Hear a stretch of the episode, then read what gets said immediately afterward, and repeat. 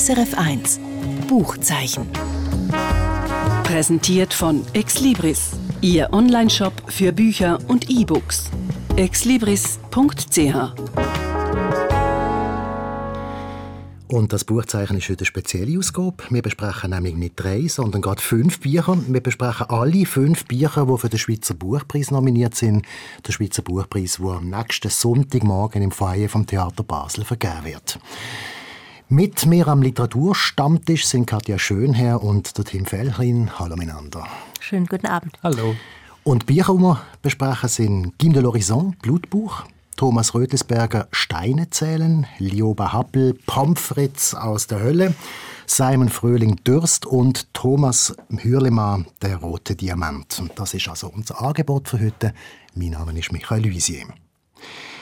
Fangen wir an mit Kim de l'Horizon, Blutbuch. Im Oktober ist das Buch bereits mit dem Deutschen Buchpreis ausgezeichnet worden. Jetzt ist es auch auf der Liste vom Schweizer Buchpreis auf der Shortlist. Und es ist im Moment sogar auf Platz 1 auf der Schweizer Bestsellerliste. Ist es schon länger auf Platz 1, Katja Schönherr.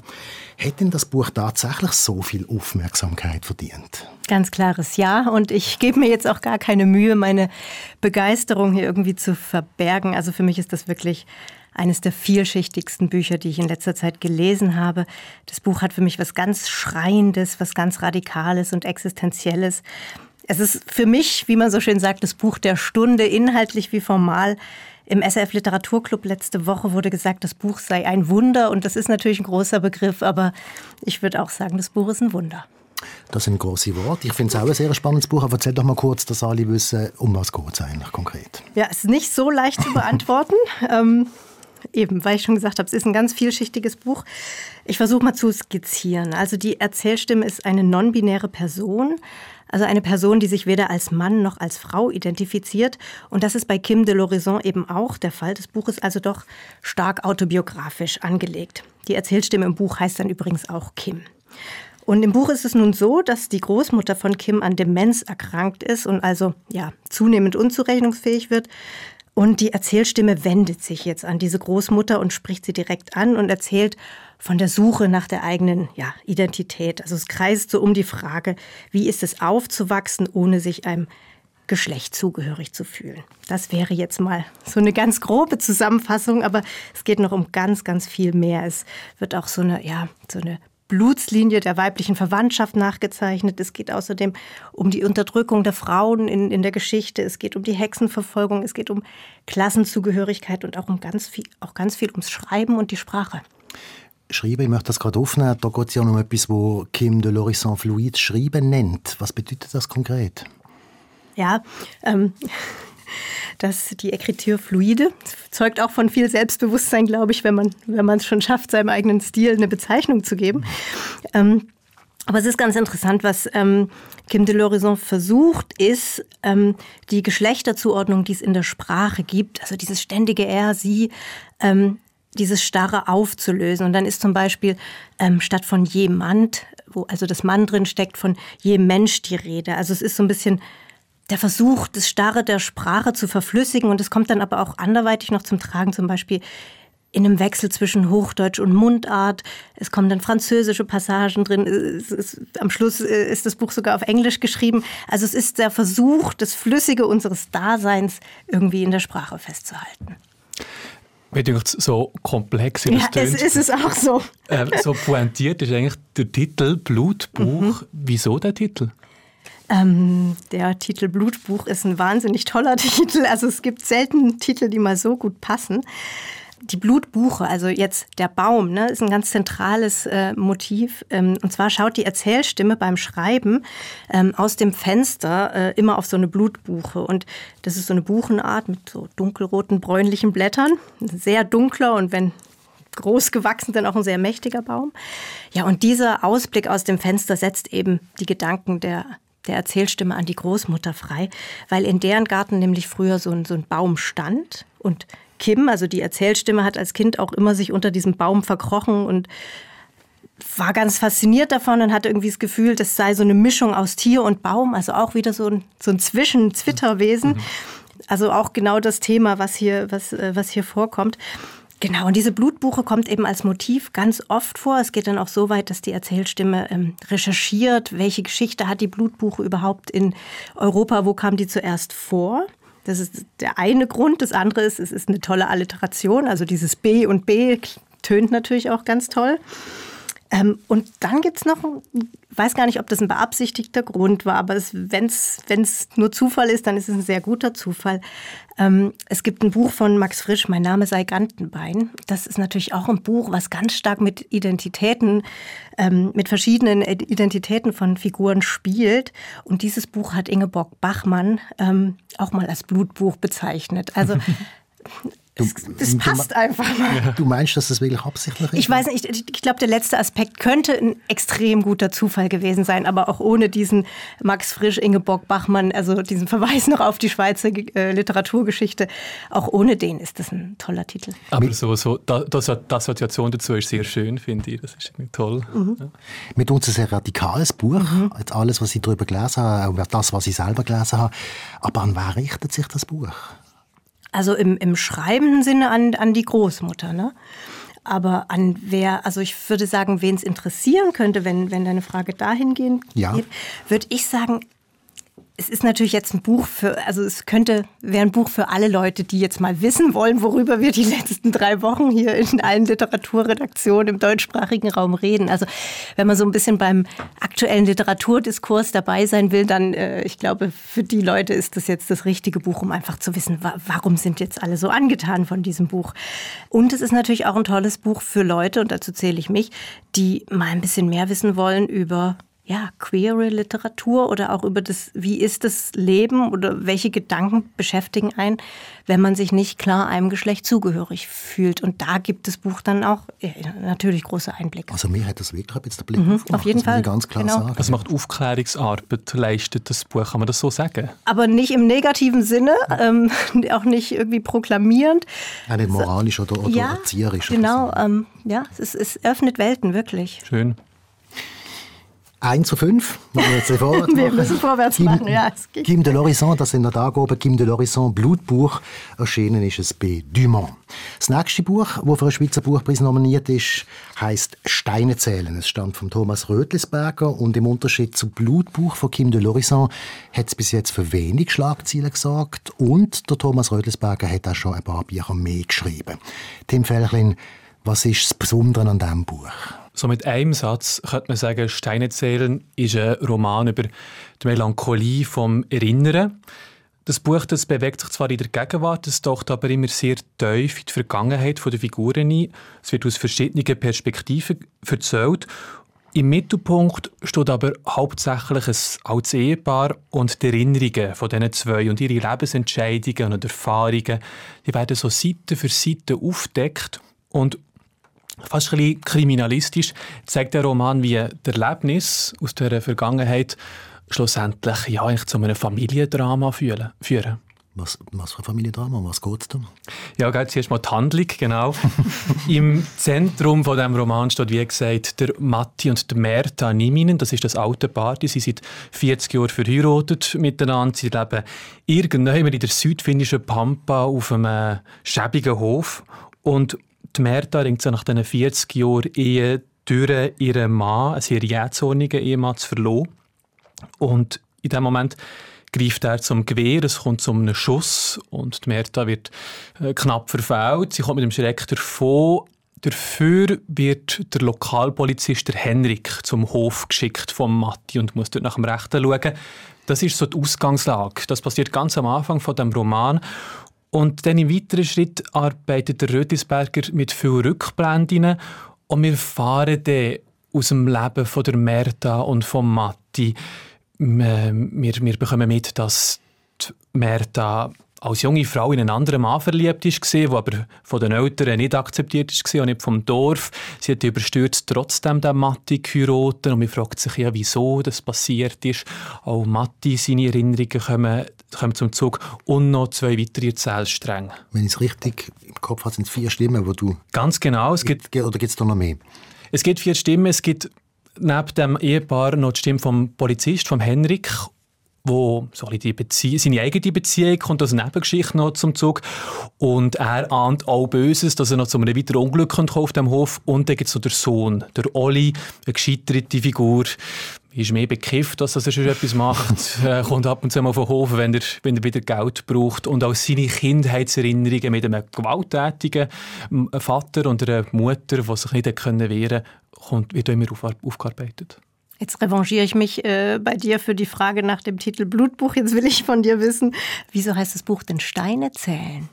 Das habe ich mich auch einen Moment lang gefragt. Irgendwann habe ich gemerkt, es gibt eigentlich eine Passage, wo das so ein bisschen zum Ausdruck kommt, wo Steine zählen oder die Steine verwendet der Rötlisberger eigentlich als Symbolik für, für eine Erinnerung.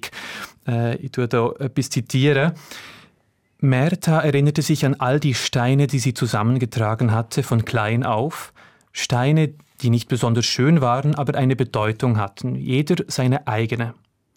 Sie hatte viele Steine zusammengetragen in den vergangenen Jahrzehnten, aber Matti hat in einem seiner Wutanfälle damit nach ihr geworfen. Also die Steine kommen immer wieder führen und die zwei, das Ehepaar, geht anders mit diesen Steinen oder symbolischen Erinnerungen um. Äh, ich kann mich auch erinnern, er kickt auf dem Hof die Steine vor sich her und mhm. sie nimmt mehr als wirklich Steine, die sie wo sie tatsächlich gesammelt hat und sich an den Moment erinnert ähm, in die Hand und tut sich mit dem ein bisschen mehr auseinandersetzen. Mhm. Wieso eigentlich Finnland? Thomas Reutelsberger ist, wenn ich richtig informiert bin, Berner. Ich finde, es passt sehr gut, dass das Finnland ist, weil die Gegend dort doch sehr öd, sehr karg dargestellt wird und anders als wir es vielleicht auch in der Schweiz können, doch mit sehr weitläufiger ist. Da ist sehr viel Einsamkeit da in dem, in dem Land. Einfach nur dadurch, dass die, dass die Häuser und die Höfe so abgelegen sind. Und der Raum und der Ort, wo der Rötlisberger wählt, wo er seine Geschichte spielen verkörpert oder widerspiegelt eigentlich die Gefühlslage dieser Menschen. Aber von der Psychologie her, von so, so, ja, so ein Ehedrama oder so ein ja, Schweigen in einer Beziehung oder auch äh, der hat einfach das Unglücklichsein in einer Beziehung könnte, könnte es wahrscheinlich überall spielen, oder? Das stimmt, das ist sicher so. Interessanterweise hat der Rötlisberger zu dem selber gesagt, er hat sich überlegt, dass im Emmental spielen Und er hat dann gemerkt, es bekommt so einen kleinen Gotthelf-Touch. Ja. Es ist mhm. folkloristisch geworden. Mhm. Und das mhm. verstehe ich. Ja. Ja. Das gescheitert, dann bringt man es irgendwo noch anders an, ja. oder nach ja. Finnland. International. Genau. Aber es stimmt absolut. Also was sich da abspielt, die, die Familie, die Ehedramen, auch mit dem Sohn, der sich dort nicht akzeptiert fühlt, das kann überall mhm. der Fall sein und überall spielen. Du hast vorher gesagt, die Personen sind einsam. Und das spielt eine große Rolle. Ist es ein trauriges Buch? Ja, das ist es. Es ist absolut ein trauriges Buch. Gerade weil das Buch so funktioniert, dass es aus verschiedenen Perspektiven erzählt wird. Also jedes Kapitel dreht der Name von einer von diesen vier Personen. Und man hat wirklich das Gefühl, jede Perspektive hat eine andere Wahrheit. Und darum sind sie so, stehen sie so für sich allein, darum sind sie so einsam. Und trotzdem kommt am Schluss so ein Hauch von Trost raus, weil man auch merkt, einerseits die Merta schafft es ein bisschen, sich aus der, als alte Frau aus der Ehe auch zu lösen und die Erinnerungen schlussendlich, die sie hat, ah, auch die verflossene Liebe, die geben so etwas Tröstendes einem dann noch mit am, am Ende des Buches. Dann gehen wir auch hier einen Schritt weiter. Thomas Rötlisberger, Steine zählen, erschienen ist das Buch bei Bücherlese. Und jetzt kommt das dritte Buch und das stelle ich kurz vor. Pomfritz aus der Hölle heißt das. Stammen tut von der Lioba Happel. Das ist eine Autorin, die ursprünglich aus Deutschland kommt. Die lebt aber jetzt zum Teil in Berlin, hauptsächlich in Lausanne. Sie ist vor allem eine Dichterin und als Dichterin in Erscheinung getreten. Es gibt auch Erzählungen von ihr, aber dass sie Lyrikerin ist, das spürt man, wenn man das Buch hier liest. Der Text ist aufteilt in kurze Abschnitte, alle recht dicht, alle sehr intensiv, alle gut ausgearbeitet. Es hat etwas sehr Verdichtetes, etwas sehr Starkes, etwas sehr Eindrucksvolles auch. Insofern ist die Nomination hier für mich nicht überraschend. Reden wir kurz zum Inhalt. Es geht um eine Kunstfigur, die heißt Pomelius Federicus und wird Pomfritz genannt in dem Buch. Der Vater der ist abgehauen, wo das Kind wahrscheinlich noch gar nicht auf der Welt war, lebt in den Emmentälern, wie es heißt im Text. Er wird darum auch Vater genannt, also Vater mit zwei T. Der Pomfritz der wächst auf bei seiner Mutter, ist dort eigentlich das, was man ein komplett verwahrlostes Kind nennt. Sie sind immer daheim. Die Mutter sitzt auf einem Sofa, frisst ein Bulle nach dem anderen, wird dicker und dicker, bis sie am Schluss sozusagen, wie es heisst, ein Tag mit dem Sofa verwachsen ist. Er sitzt am Boden, ist angebunden an einen Tisch, beschäftigt sich dort mit Fliegen, wo er zu Tod druckt, macht keine Entwicklung durch, keine körperliche, keine sprachliche, keine geistige, am Anfang von dem Buch und er wird geschlagen und zwar massiv. Aber das empfindet er als nicht schlimm, er empfindet das als schön, weil es die einzige Möglichkeit ist, dass er in körperlichen Kontakt mit seiner Mutter kann treten und das Verhalten hat dann in Zukunft auch noch einen Erfolg. Er verliebt sich in jemanden, wo sich, wo da im Buch die Prügel-Lilly genannt wird. Das ist, wenn ich es richtig verstanden habe, eine Art Sadomaso-Prostituierte, die er aufsucht, wo ihn beim ersten Mal dermaßen vermöbelt, dass er sich unsterblich in sie verliebt hm, okay. und sie sozusagen als die Frau des Lebens bezeichnet. Es gibt eine Sozialarbeiterin, die nicht merkt, was da alles Schlimmes passiert in dieser Familie. Und dann kommt zum Schluss zur Katastrophe. Er ersticht seine Mutter und isst ein Teil von ihrem Körper, ist der Fingerkuppen. Und jetzt ist er im Knast. Und zwar als Kannibal und als Mörder und kommt als schwerer Fall auch in Einzelhaft. Und von dort aus schreibt er Brief an seinen Vater und das ist dann der Roman. Und jetzt mal so ganz salopp gefragt, Michael, was gefällt dir und was gefällt dir nicht? Also es ist einmal heftige Kost. Insofern ist es nicht ganz einfach, sich auf das einzulassen. Auf der anderen Seite gefällt mir sehr, wie das, wie das geschrieben ist. Also das, was ich am Anfang gesagt habe, das Lyrische, das, das gut Baute, das, das sehr Dichte von dem das Intensive auch, das gefällt mir sehr. Und ich habe jetzt im Zusammenhang mit dieser Sendung, wo wir dann noch über den Buchpreis werden haben, wenn dann der Buchpreis wirklich kommt, auch einen Text daraus aufnehmen lassen. Und wenn man das hört, mhm, wirkt es mehr. Wirkt's das ist einfach ein Monolog mhm. und das hat dann eine Intensität und, mhm. und eine Kraft, und ich denke, aha, das ist es. Mhm. Wenn du das kurz vor dem Einschlafen liest, ist das, kann das dir wirklich nicht entfalten. Aber ich würde jetzt auch nicht schmälern die, die, die literarische Leistung, die schreiberische Leistung von der Autorin. Aber als Monolog zumindest gefällt das total. Und dann gibt es eine andere Seite, wo mir vielleicht auch noch gefällt. Es gibt Arthur Rimbaud, der eingeführt wird, also ein, ein, ein französischer Dichter. Und der wird entgegengesetzt dieser ganzen grauenhaften Geschichte. Also der, der liebt er. Die, der Pomfrets liebt die Gedichte von Arthur Rimbaud und weil er das eben kennenlernt, lernt er zu empfinden. Und darum kommt er eben dann auch in Konflikt mit seiner eigenen Tat und fängt überhaupt da selber aufschreiben und sich selber als hinterfragen. Und dort ist der, der Text auch ein bisschen äh, ein Loblied für die Literatur, vielleicht kann man mhm. sagen, dass sie etwas bewirkt tönt so, als auch Beidruck jetzt, wo du mit dem Text auseinandergesetzt hast. Wie schätzt du die Chancen ein von diesem Buch für einen Buchpreis? Das ist eine schwierige Frage, weil ich äh, jetzt auch nicht will die Jury beeinflussen aber ich kann wir, Katja, haben ja auch schon darüber geredet, wer, wer es echt wird. Aber es, meiner Meinung nach gibt es zwei Favoriten. Aber es kann sein, dass sich die Jury nicht darauf einlässt. dass die einfach macht, was sie will, diese Jury. Und dass sie weder die, die junge Stimme Kim de l'Horizon wählt, noch eine ältere Stimme, die wir nachher noch in der Sendung hören, die vielleicht mehr als Favoriten kann taxieren und übertritt nimmt und dann hat sie Chancen. Wir werden es sehen am nächsten Sonntag. Lioba Happel, Pomfritz aus der Hölle. Und das Buch erschienen ist bei Pudel und Pinscher. Sie hören das Buchzeichen auf SRF 1, heute mit allen fünf Büchern, die für den Schweizer Buchpreis nominiert sind. Drei haben wir jetzt schon gehört, zwei kommen jetzt noch. Weil wir aber die beiden Bücher bereits in früheren Buchzeichen besprochen haben, machen wir das jetzt noch relativ schnell, im Schnelldurchlauf. Tim, der Simon Fröhling mit Durst, das ist ein Buch, wo nochmal etwas ganz anderes ist als das, was wir bis jetzt gehört haben, schon vom Milieu her. Wo spielt das? Genau, das spielt in der Künstlerszene in Zürich. Der Dürst, das ist der Name der Hauptfigur, der ist Künstler. Er führt ein sehr exzessives Leben, nicht nur in Zürich, auch in Kairo, in Berlin, Edinburgh, Athen.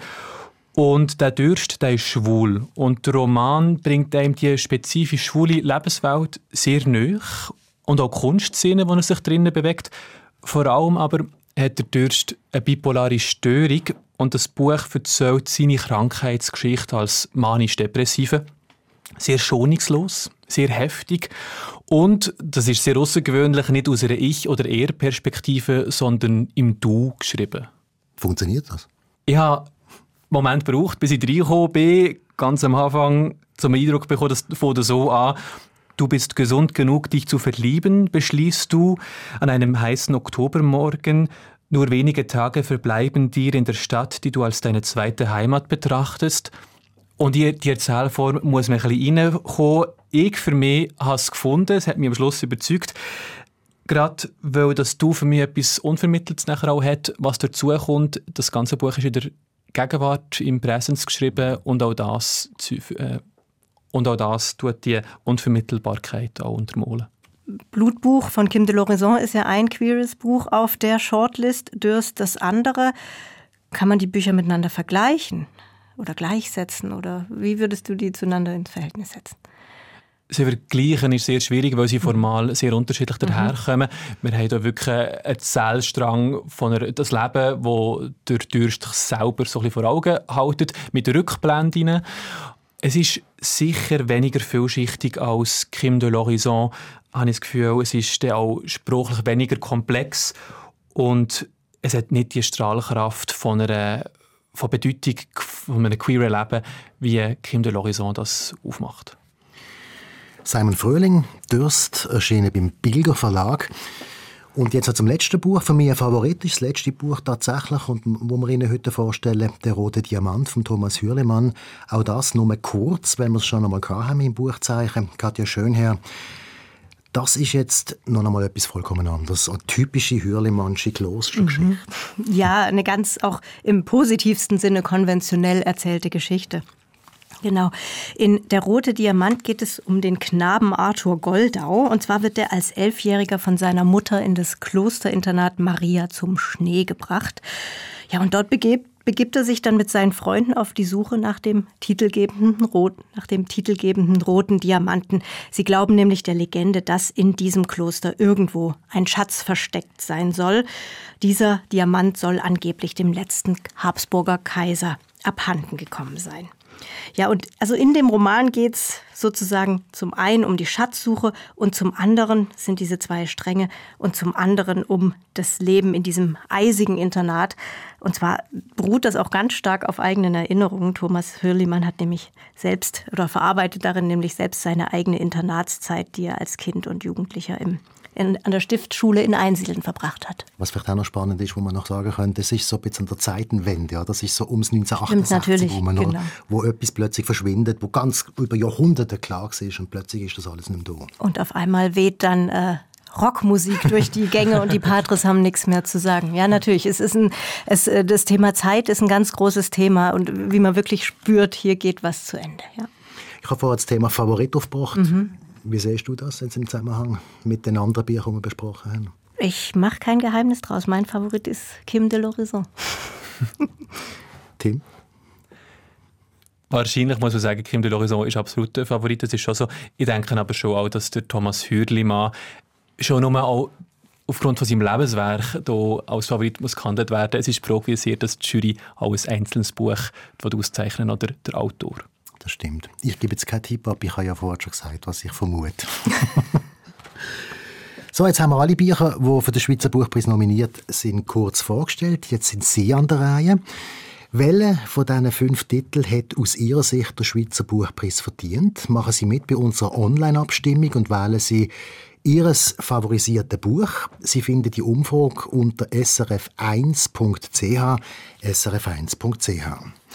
Und wenn Sie denn tatsächlich wissen wollen, wer am Schluss gewonnen hat, und zwar online wie in Wirklichkeit, dann können Sie das am Sonntag auch wieder bei uns erfahren. Erstens am Morgen um 11 Uhr oder ab den 11 Uhr am Morgen auf SRF 2 Kultur. Wir berichten ab den, ab den 11 Uhr live vom Schweizer Buchpreis und um die 12 Uhr herum kommt dann auch der Name raus. Wir bringen Interviews, Einschätzungen und Hintergrundinformationen. Auch vom Buchpreis berichten wir von zwei bis drei am Nachmittag, und zwar hier auf SRF 1. Da melden wir uns natürlich auch wieder mit dem Resultat, auch dann mit dem Online-Abstimmungsresultat, das dann auch durch ist vom Schweizer Buchpreis, also für das, was Sie jetzt hier abstimmen. Das also nächsten Sonntag zwischen zwei und drei hier auf SRF 1. Und das ist es jetzt vom Buchzeichen auf SRF 1. Mit dabei sind Katja Schönherr und der Tim Felchlin. Die Angaben zu den fünf Büchern, die wir vorgestellt haben, finden Sie wie immer unter srf.ch. Mein Name ist Michael Luisier. SRF 1 Buchzeichen. Präsentiert von Exlibris, Ihr Onlineshop für Bücher und E-Books exlibris.ch